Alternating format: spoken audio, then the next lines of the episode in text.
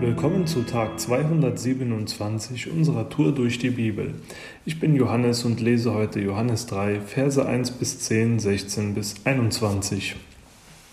Unter den Pharisäern gab es einen Mann namens Nikodemus. Er war Mitglied des Hohen Rates. Eines Nachts kam er zu Jesus.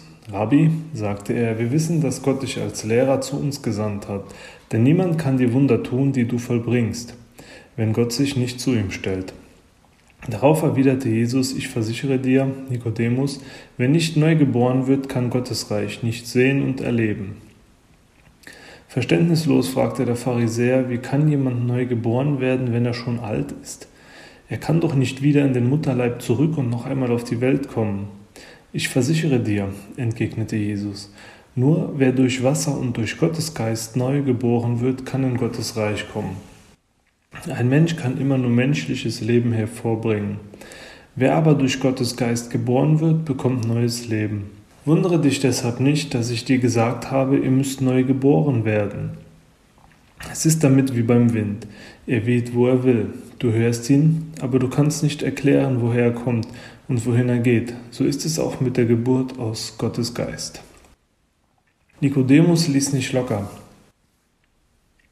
Aber wie soll das nur Vorsicht gehen? Jesus erwiderte, du bist ein anerkannter Gelehrter in Israel und verstehst das nicht? Denn Gott hat die Menschen so sehr geliebt, dass er seinen einzigen Sohn für sie hergab. Jeder, der an ihn glaubt, wird nicht zugrunde gehen, sondern das ewige Leben haben. Gott hat nämlich seinen Sohn nicht zu den Menschen gesandt, um über sie Gericht zu halten, sondern um sie zu retten. Wer an ihn glaubt, der wird nicht verurteilt. Wer aber an ihn glaubt, über den ist das Urteil damit schon gesprochen. Denn er weigert sich, Gottes einzigen Sohn zu vertrauen. Und so vollzieht sich das Urteil, das Licht ist in die Welt gekommen, aber die Menschen liebten die Finsternis mehr als das Licht. Denn das, was sie taten, war böse. Wer Böses tut, scheut das Licht und bleibt lieber im Dunkeln, damit niemand ihm seine Taten nachweisen kann.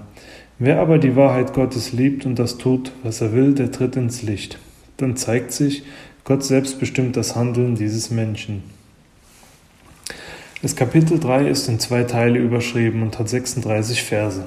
Ich habe nun 16 Verse gelesen und möchte kurz darauf eingehen. Es bleiben noch 21 Verse, die ihr später noch nachlesen könnt. Also in dem ersten Teil geht es um Jesus und Nikodemus. Nikodemus war ein Mitglied des Hohen Rates, ein angesehener Lehrer Israels. Nikodemus wird im Johannesevangelium noch zwei weitere Male erwähnt, als er Jesus von den Pharisäern verteidigt und später noch einmal bei der Salbung des Leichnams.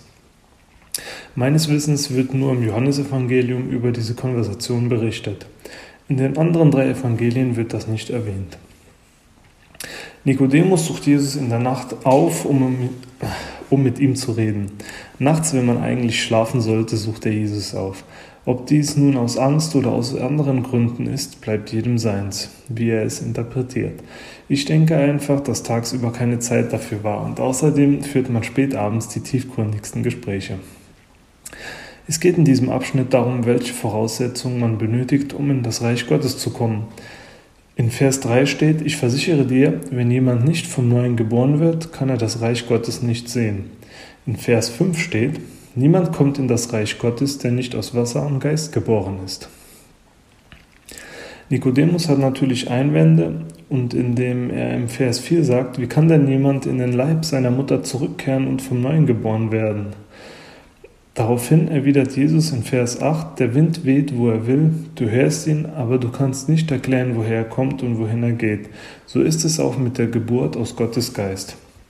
Also Nikodemus versteht das Ganze nicht, wobei er ein gelehrter, ein studierter, gebildeter Mann ist.